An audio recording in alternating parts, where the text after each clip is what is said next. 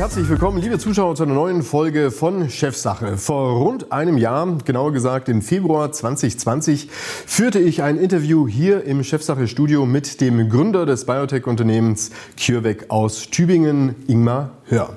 Heute führe ich wieder ein Interview mit ihm. Allerdings ist er dieses Mal nicht im Studio, sondern virtuell zugeschaltet. Hallo, ich grüße Sie, Herr Dr. Hör. Hallo, Herr Benzmann. Dankeschön. Es ist viel passiert in diesen, sagen wir mal, 12, 13 Monaten. Wenn ich nochmal das Rad zurückdrehe, damals befand sich CureVac in der Entwicklung eines Impfstoffs, der allerdings immer noch nicht da ist. Wie ist denn der Stand der Dinge? Ähm, also, wie gesagt, äh, da gab es damals ein kleines medizinisch Problem mit mir.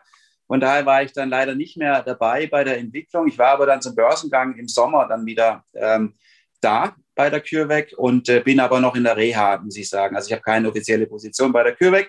Von daher kann ich auch nur sagen, was ich weiß, ja, was publiziert ist, so dass es dann im zweiten Quartal wahrscheinlich dann sein sollte, dass der Impfstoff dann zugelassen werden sollte. Sie sprechen von einem kleinen Problem. Also ich will es mal so sagen, das ist eine maßlose Untertreibung, denn ähm, Sie sind sozusagen ja gerade noch mal davon gekommen, denn sie hatten eine Hirnblutung, sind im künstlichen Koma gewesen, sechs Wochen. Haben Sie in diesen sechs Wochen irgendwas mitbekommen, was da draußen in der Welt überhaupt gelaufen ist? Nee, gar nicht. Das war ja gerade der erste Lockdown. Ähm, aber ich habe da überhaupt nichts mitbekommen. Äh, ich lag da ähm, bewusstlos auf der Intensivstation und äh, ja, musste halt um mein eigenes Leben kämpfen. Und von daher gesehen ähm, war das wirklich äh, eine ganz andere Geschichte. Ich habe auch nichts verpasst, offensichtlich. Ja, na, ich sag mal so, nach diesen sechs Wochen, wo Sie wieder erwacht sind und dann die Corona-Welt gesehen haben, was war so Ihr erster Eindruck? Haben Sie sich vielleicht überlegt, Mensch, was, was geht denn da draußen eigentlich ab, Leute? Also ich habe auch wirklich ganz wenig mitbekommen, weil ich auch äh, nur in den Hof raus konnte. Ich konnte nicht jetzt in die Stadt oder so. Ähm, und von daher war das ein klinisches Umfeld für mich und ich äh, habe das gar nicht so richtig verfolgt, äh, was diesen Lockdown betrifft äh, und betraf. Ich habe auch keinen Medienzugang gehabt, ich habe kein Internet gehabt und so weiter. Also ich war da wirklich isoliert. Sie sind der Pionier der mRNA-Technologie. Damals mussten wir noch ausufernd erklären, was da eigentlich jetzt genau dahinter steckt. Mittlerweile sind schon die ersten Impfstoffe auf dem Markt von BioNTech oder auch von Moderna. Ärgert Sie das, dass die anderen schon am Start sind und CureVac nicht, das von Ihnen gegründete Unternehmen? Nee, also ich finde es ganz toll, dass die Technologie funktioniert, weil wir machen ja ganz ähnliche Dinge äh, und es wäre viel, viel schlimmer, falls wenn die gescheitert wären, dann würde ich mir echt Gedanken machen. Nee, also schon sehr, sehr gut. Ähm, warum die CureVac äh, ein bisschen jetzt später dran ist, äh, liegt einfach daran, dass ähm, letztlich die Forschung äh, gelaufen ist. Also es waren einfach Dinge, die die CureVac entwickeln wollte, eine geringe zum Beispiel oder die Temperaturstabilität im Kühlschrank. Ähm, das sind ganz normale Sachen, die machen wir immer, bevor wir Produkte entwickeln, dass äh, dann genau diese Sachen, die Kriterien erfüllt werden müssen, die wir uns so vorstellen und wo wir auch wissen, die RNA-Technologie kann das. Deswegen hat wahrscheinlich die Präklinik ein bisschen länger gedauert. Ähm, aber von daher finde ich das ganz gut, dass es Impfstoffe gibt, äh, selbst wenn sie bei minus 80 Grad gelagert werden müssen. So als Notfallimpfstoffe sind die ganz gut. Ähm, und dann äh, kommt dann die Technologie von der CureVac bei 4 Grad, wo wir dann auch letztlich dann vor allem die weniger reichen Länder beliefern können. Äh, von daher finde ich das super gut, dass es schnelle Impfstoffe gibt und Impfstoffe, die dann auch in die dritte Welt können. Haben Sie denn Angst, dass, äh, sag ich mal, der Impfkuchen schon verteilt sein könnte, wenn äh, CureVac mit dem eigenen Impfstoff am Markt ist? Weil ich glaube, in den USA wird wahrscheinlich nicht mehr so viel Geschäft zu holen sein. Ja, aber die USA war ja sowieso nicht Fokus ähm, der CureVac. Auf der anderen Seite, äh, das sind ja Milliarden, die da geimpft werden müssen. Und äh, das wird wahrscheinlich sich noch zwei Jahre hinziehen, tatsächlich, ja, bis man sagen kann, dass wir wirklich mal durch die Welt durchgeimpft haben und dass das Coronavirus dann auch völlig verschwunden ist. Und das ist eine kritische Phase, weil ähm, wenn das Coronavirus jetzt irgendwo sich breit macht, ähm, wo kein Impfdruck herrscht, ähm, zum Beispiel in Afrika, dann kann dieses Ding mutieren und dann kann es auch wieder zurückschlagen auf die westliche Welt. Ja, noch sieht so aus, dass die Impfstoffe für die Mutationen funktionieren, aber das kann durchaus sein, dass das nachlässt. Ja, ähm, von daher ist es schon wichtig, dass man sehr, sehr zügig und schnell die gesamte Welt durchimpft, um dieses Virus einfach wegzukriegen. Momentan ist ja die Strategie, dass man ja mit bestimmten Zielgruppen anfängt, also die, die am meisten im Prinzip betroffen sind. Ist das aus Ihrer Sicht genau die richtige Strategie? Ja, klar. Also es ist schon so, dass die äh, älteren äh, Leute da am meisten ein Thema haben. Selbst wenn sie nicht unbedingt sterben, aber letztlich auf der Intensivstation im hohen Alter ist kein Spaß. Und ich glaube schon, dass man diese Risikogruppen jetzt in Visier nehmen sollte und dass man da als allererstes jetzt dran arbeitet. Und dann natürlich ist es so, wie ich es ja gesagt habe, dass man das gesamte Virus eliminieren muss. Also müssen alle Leute ähm, dran äh, äh, gehen und dass man wirklich versucht, ähm, diese Wirte ähm, ähm wegzuhaben. Ja, also es ist ja immer so, ein Virus sucht sich immer einen Wirt, wo es dann bleiben kann, wo es sich dann ausdehnen kann. Und das muss man wirklich äh, äh durchtrennen, diese Wirt-Virus-Beziehung. Und das kann nur sein, wenn man wirklich die gesamte Welt durchimmunisiert. Die Treppe wird jetzt momentan ja sozusagen von oben nach unten gekehrt. Auch Risikogruppen sind dran. Sind Sie jetzt eigentlich selbst Teil einer Risikogruppe nach dieser schweren Krankheit im vergangenen Jahr? Nee, eigentlich nicht, aber ich mache auch bei der Studie mit von der CureVac. Also habe ich mich auch gemeldet. Das heißt, ähm, Sie sind schon geimpft mit einem CureVac-Impfstoff. Kann man das äh, so Ja, oder auch mit Placebo. So genau weiß man das nicht. Ja, ähm, also es wird erst aufgedeckt, äh, wenn es ein bisschen Zeit noch über die äh, Sache gelaufen ist. Ja. Okay, verstehe. Sie bekommen aber auch die große Diskussion um die Impfstoffe mit da draußen. BioNTech gilt für viele sozusagen als der Mercedes unter den Impfstoffen. Moderna ist eigentlich auch ganz gut. Aber der ganze Rest, der ist sozusagen nix. Und AstraZeneca sagen manche auch, äh, am besten überhaupt nicht in den Armen spritzen. Da bleibe ich doch lieber äh, isoliert, in Einzelhaft quasi zu Hause. Was halten Sie denn eigentlich von diesen Diskussionen? Ärgert Sie das? Nee, mich ärgert das überhaupt nicht. Also mich freut es natürlich, dass die RNA-Impfstoffe sehr, sehr gut dastehen, äh, einen hohen Schutz äh, wirken und die Nebenwirkungen irgendwo äh, tolerierbar sind. Und ähm, das AstraZeneca ist halt äh, genomische DNA, ist ein Vektor, also ein Virus eigentlich, das da ähm, manipuliert worden ist und der dann initiiert wird. Und das ist äh, letztlich DNA, es ist immer für mich auch so ein Thema gewesen, schon bei der Gründung, weil damals stand die Gentherapie werden sich einige noch daran erinnern, äh, in aller Munde, Gentherapie hoch und runter und so weiter. Man hat sich da viel, viel erhofft von der Gentherapie, aber letztlich ist da eigentlich ganz, ganz wenig passiert und kein, Produkt daraus entstanden. Und warum? Weil äh, Gentherapie natürlich Chromosomenmaterial äh, ist und Chromosomenmaterial ist sehr, sehr stabil. Äh, von daher gesehen finde ich für ein, für ein Medikament, äh, das eine Wirkung hat, aber dann auch wieder raus sollte aus dem Körper, ein bisschen problematisch und schwierig. Also man kann davon ausgehen, ja, dass AstraZeneca funktioniert, aber für meine Philosophie äh, finde ich RNA-Impfstoffe da wesentlich besser. RNA ist ein Messenger, so heißt ja das auch, Messenger-RNA, also Nachrichtenübermittler. Wenn die Nachricht übermittelt worden ist, wenn der Körper weiß, was er machen sollte, dann ist er auch wieder abgebaut, ja.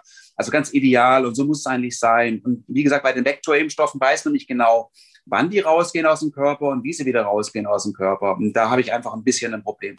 Mittlerweile achtet man ja auf verschiedenste Variablen. Also ähm, wie sind die Lagerbedingungen zum einen, zum einen erstmal, was diese mRNA-Impfstoffe angeht. Das zweite ist natürlich, gibt es Nebenwirkungen. Wie ist denn überhaupt die Wirksamkeit? Ist sie bei 70, 80, 90 oder gar mehr Prozent? Und ähm, was auch immer wieder diskutiert wird, wie viele Spritzen müssen denn letztendlich dann verabreicht werden, damit eine volle Wirkung in Kraft tritt? Stellen Sie fest, dass das ein Wettrennen jetzt auch ist, der mRNA-Wirkstoffe und Impfstoffe, dass man sagt, naja, der eine, den du halt nur einmal spritzen musst mit einer ähm, Wirksamkeit von 90 Prozent, das ist dann halt der beste und der andere ist dann halt wieder nicht so gut?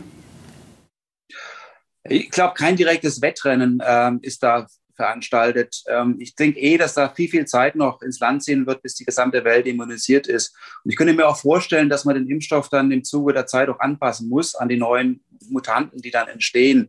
Ähm, also von daher gesehen kann es gar nicht genug Impfstoffe jetzt überhaupt geben, dass man das relativ schnell eindämmt. Und äh, wie man ja auch hört, ist jeder Impfstoffhersteller auch bemüht, jetzt eine zweite Generation herzustellen, also vor allem auch BioNTech zum Beispiel eine, die temperaturstabiler äh, ist. Also von daher wird es sich so weiterentwickeln. Und wir kennen es ja auch von den Grippeimpfstoffen, die sind ja auch jedes Jahr wieder neu. Ähm, und das könnte ich mir auch vorstellen, dass es in diese Richtung gehen könnte, ja, dass es noch weitere Jahre dauert und dieses Coronavirus immer noch nicht ganz weg ist, ja, und wir ständig Impfstoffe wieder anpassen müssen, sodass es also äh, fast eine jährliche Immunisierung äh, geben könnte. Aber wie gesagt, das ist jetzt eine gewisse Schwarzmalerei, äh, noch deutet nichts darauf hin. Aber selbst wenn es so wäre, würden wir das können mit der RNA-Technologie, weil man ganz, ganz schnell ähm, Impfstoffe modifizieren kann. Ja, es hat ja jetzt weniger wie ein Jahr gedauert, äh, dass die Zulassung kam. Das gab es bislang noch nie auf der ganzen Welt. Ja, und es zeichnet einfach diese Technologie aus, dass man sehr, sehr schnell begegnen kann von ähm, Erregern, egal was passiert. Und äh, so denke ich mal, ähm, wird es auch in der Zukunft weiter funktionieren. Das ist ja in der Tat jetzt gerade eine große Diskussion. Also sprich, wie schnell kannst du denn einen Impfstoff auf Mutanten anpassen? Ähm, ist dort die mRNA-Technologie aus Ihrer Sicht überlegen? Wie schnell kann denn auch eine solche Anpassung erfolgen? Bringt ja nichts, wenn es dann auch wieder Jahre sind. Der Körper muss lernen, das Virus zu erkennen und er muss lernen, das Virus zu ähm, bekämpfen.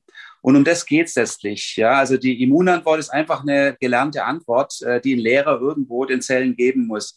Und da ist das RNA-Molekül das ideale äh, Molekül, was man nehmen kann, um diesen Lernprozess in Gang zu setzen.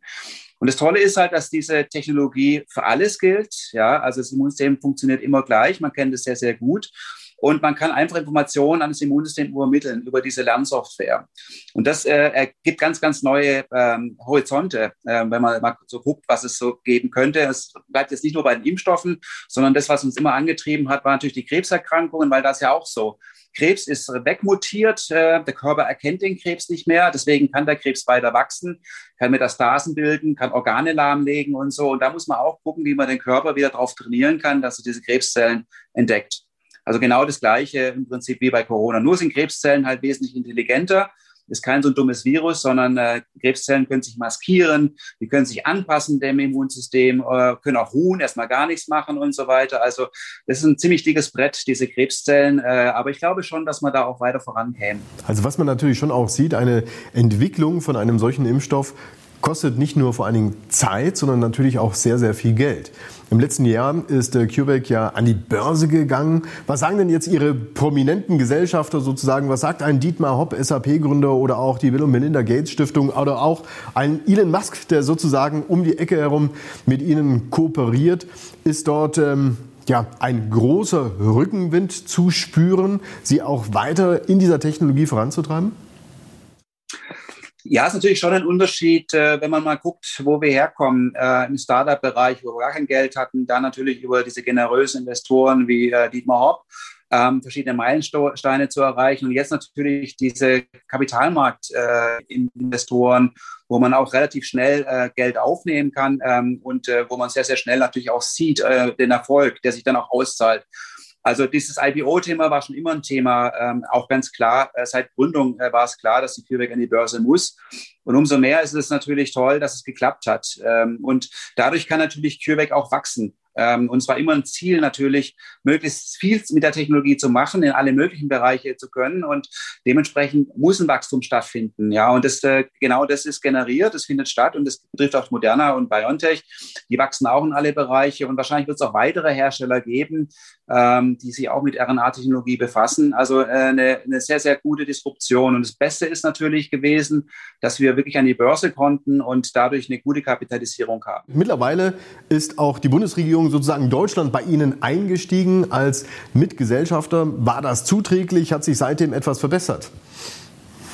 damals, vor rund einem Jahr, also die äh, kritisch sich zu dem Thema Politik als, äh, und internationale Zusammenarbeit waren, geäußert. Äh, das die schauen wir uns Trials gefahren haben äh, über die Corona-Geschichten. Ich denke, das ist schon sehr hilfreich, weil man braucht sehr, sehr viel Geld ähm, in der ganzen Entwicklung. Ähm, und äh, daran hat es natürlich extrem gemangelt äh, über die Jahre hinweg. Und das war letztlich auch bei dem Start der klinischen Trials ein Hindernis, dass noch nicht genug Geld da war, dass wir das wirklich ausweiten konnten. Also es war schon sehr, sehr wichtig, denke ich mal. Und sehen Sie denn jetzt, dass die Forderungen, die Sie damals schon geäußert hatten, dass denen auch entsprochen worden ist? Sind denn jetzt international die Netzwerke so formiert worden, auch seitens der Politik, in der Wissenschaft, dass man schnell, schlagkräftig solche Pandemien bekämpfen kann? Weil auch das hatten Sie im Gespräch gesagt, wir müssen davon ausgehen, dass das jetzt nicht die erste Pandemie war, sondern dass sie in veränderter Form immer wieder kommen kann oder auch neue Pandemien auf uns zukommen.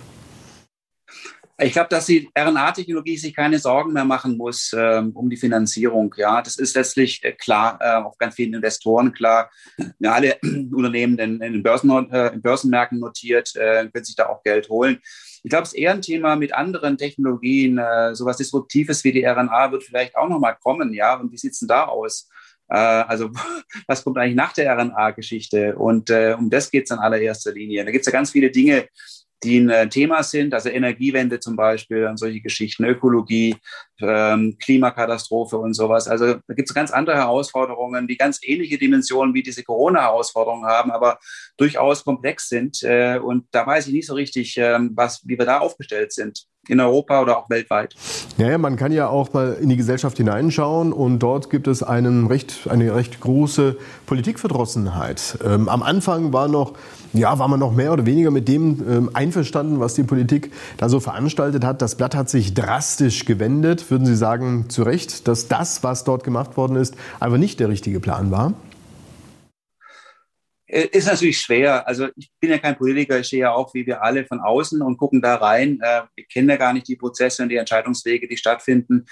Ich glaube schon, dass ähm, gerade äh, Frau Merkel mit ruhiger Hand regiert hat und es auch ein sehr, sehr guter Stil war äh, und äh, sie auch einfach Entscheidungen getroffen hat und sie da nicht wegzubringen war, ja, von, von ganz vielen Dingen. Und ich glaube, das ist schon wichtig, dass man so eine Grundkonsens hat und nicht anfängt, äh, durchzudrehen sozusagen und Dinge wieder zu verändern. Deswegen hat mir jetzt auch dieses Thema, äh, dass man diesen Lockdown beschlossen hat und dann schnell wieder runter ist oder sowas, hat mich schon auch gestört. Wie gesagt ja, was ist denn jetzt? Ja, ähm, also wir müssen wirklich ähm, eine Verlässlichkeit haben in der Politik, ähm, dass die Sachen abgearbeitet werden. Natürlich finde ich auch gut, dass es so eine Fehlerkultur gibt, dass man eingesteht, man hat einen Fehler gemacht. Aber ähm, ich glaube, was ganz, ganz arg zählt, ist so diese Verlässlichkeit, ja, dass diese Ziele klar sind. Wo wollen wir denn hin als Deutschland? Ähm, wo sehen wir uns in der Zukunft? Wo wollen wir eine Leading äh, Position haben? In welchen Technologien wollen wir Weltmarktführer werden und so weiter? Und ich glaube, da müssen wir jetzt echt hingehen äh, und auch diese Krise nutzen, dass wir uns nochmal neu aufstellen in vielfältigen Bereichen und nochmal durchstarten. Wir haben eine tolle Kultur, ja, wir haben eine tolle Bildung, äh, wir haben eine tolle Generation, die heranwächst, ja. Ich glaube, da muss man das Beste draus machen. Sie sprechen von der Generation, die heranwächst, auch in dem Kontext immer wieder diskutiert. Die äh, sogenannte Impfstrategie, mittlerweile hört man immer wieder, naja, gerade in den Kitas, in den Schulen, dort sind die Infektionsherde. Ich habe schon gehört, es könnte vielleicht Sinn machen, nicht nur die Alten, sondern auch die ganz Jungen zu impfen. Wie sehen Sie es? Ja, also im, im Prinzip ist, glaube ich, schon richtig, dass man sich jetzt erstmal um die Menschen bemüht, die, größtes Risiko haben, jetzt auch äh, dran zu versterben, also gerade die Älteren. Ähm, aber dann muss man gucken, wo sind die Übertragungswege, ja, und versuchen, die zu stoppen. Und das kann schon sein, dass da die Schulen eine besondere Rolle spielen ähm, und dass man sich dann letztlich auch im, im Schulbereich kümmern sollte und dass es vielleicht gar nicht so ist, ja, der mittlere Bereich, äh, in dem wir uns befinden, ähm, dass wir gar nicht mal so arg im, im Risiko stehen, äh, Überträger zu sein oder auch dann letztlich äh, an dieser äh, Infektion dann auch zu versterben. Also vielleicht wirklich die Alten und die ganz Jungen, dass man so ähm, die zuerst äh, impfen kann. Mhm. Daneben gibt es ja auch viele ähm, unterschiedliche Maßnahmen. Also es ist auch wieder fast ein Wettrennen zwischen den Ländern. Wer macht jetzt einen Lockdown, wer nicht, wer dehnt das alles? Sie selbst in Tübingen haben ja auch einen prominenten Oberbürgermeister, den Sie auch schon seit vielen, vielen Jahren kennen, OB Boris Palmer. Ähm, wie bewerten Sie denn solche Situationen? Ist das einfach eigentlich Politikmache oder ist das ein sinnvoller Test den jetzt beispielsweise auch ein Boris Palmer in Tübingen durchführt, wo Sie ja jetzt auch gerade sind, aus Ihrem Homeoffice heraus sozusagen. Ja, klar. Also ich glaube schon, äh, Boris Palmer ist natürlich äh, ein starker Macher. Ja, es ist jemand, der nicht theoretisiert, sondern der einfach Dinge umsetzt. Das ist schon mal sehr, sehr gut. Und äh, wie er das umsetzt, ist auch sinnreich. Ja, also ist sehr, sehr logisch, wie er das macht. Äh, indem er sagt, ja, wir müssen testen, weil wir müssen wissen, was ist los. Ja, und äh, jemand, der negativ getestet ist, der hat Freiheiten. Jemand, der positiv getestet äh, ist, natürlich ein Problem. Äh, ist die Situation sofort. Ähm, aber ich glaube, äh, die Teststrategie ist schon das Richtige, was wir jetzt machen kann. Und das verfolgt er sehr, sehr stark. Und äh, man merkt auch in Tübingen, dass das Leben wieder aufwacht, dass sich Leute sich sicherer fühlen, wenn sie getestet worden sind, dass der Einzelhandel auch wieder aufmacht, dass die Gastronomie irgendwie aufmacht, dass es mal wieder so eine gewisse Normalität zurückbekommt. Aber es erfordert natürlich große Testkapazitäten, ähm, die in Tübingen ja auch umgesetzt werden, eingerichtet werden. Also von daher die richtige Strategie meiner Meinung nach. Mhm. Wichtig ist ja vor allen Dingen auch viel, viel Wissen anzuhäufen, nicht nur was das Testen, sondern auch was das Impfen angeht. Sie hatten es damals mal erklärt, im Prinzip ist diese mRNA-Technologie eine Technologie wie ein Briefumschlag, der sozusagen ein Rezept vorbeibringt an die Zelle und dann produziert die Zelle eben quasi selbst den Impfstoff. Der Briefumschlag, der zerfällt dann wieder und das ist sozusagen im Kern der Plot dieser Technologie. Ähm, wie oft kann man denn auch mRNA-Impfungen vornehmen, als dass sie äh, auch nicht schädlich sind? Also ich will mal sagen, überspitzt gesagt, du kannst ja jetzt nicht äh, jede, jede Woche vorbeikommen und eine neue mRNA-Impfung in den Arm reinjagen. Oder würde das der Körper mitmachen? Also es geht ja mehr um den Impfstoff als um die RNA weil die RNA, ich habe es ja eingangs gesagt, ist schnell wieder draußen. Also gehen wenige Tage ins Land, äh, dass die RNA wieder rückstandslos aus dem Körper rausgeht. Ähm, es kommt darauf an, was man auf der RNA kodiert. Ja, äh, um das geht es eigentlich letztlich. Ja, und ähm, wie man dann letztlich auch mit dem Immunsystem umgeht. Ähm, und äh, es ist natürlich, äh, der Horizont ist weit, ja. Also man kann natürlich ähm, alles Mögliche drauf kodieren. Man muss aber praktisch den, äh, das Wissen um das gesamte Immunsystem haben. Ja, wie kann man das Immunsystem ausreizen? Was kann man ihm noch zumuten und so weiter? Aber ähm, im Prinzip hängt es eher ähm, am Impfstoff, also an dem, gegen was man eigentlich impfen will, also die sogenannten Antigene, als an der RNA-Technologie. Ja, also das geht immer einher. Natürlich äh, gibt es äh, die RNA-Technologie als Grundlage und darauf werden dann die sogenannten Antigene kodiert. Aber man muss äh, sich hauptsächlich um diese Antigene kümmern und nicht um die RNA. Nun, ähm, Sie hatten es ja auch eingangs gesagt, also mittlerweile wird ja auch diese Technologie als äh, schon fast Allheilmittel für alle möglichen Krankheiten gesehen. Krebs könnte man heilen, vielleicht auch Demenzerkrankungen und dergleichen. Äh, würden Sie uns am Start sehen von einem neuen, gesunden Zeitalter? Ah, das ist eine sehr, sehr gute Frage. Äh, das war schon unsere Vision tatsächlich vor 20 Jahren, dass wir gesagt haben, da ist eine Revolution im Gange. Das wird die medizinische Landschaft völlig verändern. Ähm, natürlich als junger Doktorand äh, war das ein bisschen gesponnen äh, in der Sache. Auch nachdem wir gemerkt haben, dass da Grenzen auftaten sich und dass es jetzt nicht so ganz einfach war, ähm, voranzuschreiten, wird man ein bisschen mehr geerdet. Aber ich glaube schon, ähm, wenn man jetzt äh, mal sieht, was da für ein Potenzial drinsteckt, dann haben wir letztlich nur wenige Prozentsätze des Potenzials geschöpft. Ja, es können ganz andere Bereiche reingehen, viele Dinge, die wir heute noch gar nicht kennen. Deswegen das Wichtigste ist für mich irgendwie Informationen über Krankheitszusammenhänge zu bekommen, auch über Aging. Was heißt eigentlich Aging und sowas? Was passiert da eigentlich und auf, Stoffwechsel, äh, auf der Stoffwechselebene? Und wenn man die Informationen hat, ja, dann kann man diese RNA dann einsetzen. Und das ist eigentlich das Tolle an der ganzen Geschichte, dass das System im Prinzip immer das Gleiche ist. Ja, es kommt darauf an, welche Informationen man da einspeist in dieses System. Also es kommt eigentlich eher wirklich auf diese Software an. Ähm, also die Information und die Hardware, die RNA, die gibt's jetzt. Ja, und das gab es bislang überhaupt nicht in der ganzen Geschichte. Und deswegen kann man völlige neue Wege gehen, die bislang nicht gegangen worden sind, dass man auch wieder individualtherapeutisch arbeiten kann, also für jeden Patienten was Zugeschnittenes bekommen kann. Und gerade die Krebspatienten sind ja alle unterschiedlich. Jeder hat seinen eigenen Krebs, ja, und da könnte man wirklich maßgeschneidert Medikamente herstellen. Und es kann so weit gehen, dass die Apotheker zum Beispiel so einen RNA-Drucker haben und dann dementsprechend diese Impfstoffe oder diese Medikamente ausdrucken können, äh, nach, nach, nach einem Rezept, das der Arzt dann geschrieben hat. Und das ist ein völliges Umdenken, ja. Also weg von der Großpharmazieunternehmenindustrie, äh, wo man auf der Shelf was kriegt, bis hin zur Individualtherapie äh, in enger Kooperation mit den Ärzten und Apothekern. Mhm. Sie werden dafür vermutlich auch ähm, eine weltweite Anerkennung erhalten, denn Sie sind nominiert worden für den Nobelpreis. Was hatte das mit Ihnen gemacht, als Sie von dieser Nominierung gehört hatten? Ja, was soll man da sagen? Ne? Also ähm, ist, natürlich freut es einen, ganz klar, natürlich freut es einen das. Und ich sehe da auch äh, in der Technologie äh, eine, äh, sicherlich äh, eine Revolution, die drinsteckt, also dementsprechend auch Nobelpreis verdächtig. Aber es gibt ja verschiedene Protagonisten, die da gearbeitet haben. Es war ja nicht nur ich, ja, sondern es gab ganz andere Themen, äh, die gefahren sind, die Gründer von Moderna oder Gründer von BioNTech äh, und so weiter.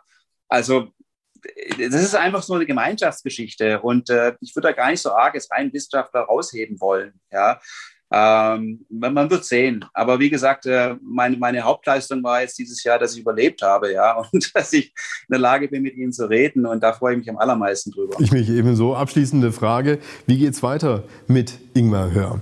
Sie sind jetzt operativ nicht im Unternehmen drin. Sie haben es gegründet. Sie haben aber äh, durchaus noch ein paar Anteile. Ich würde mal mutmaßen, dass Sie sich auch zurücklehnen könnten, nie wieder arbeiten müssten, vielleicht auch Ihre Kinder nicht und die Kindeskinder vielleicht auch nicht mehr. Was ist Ihr Plan?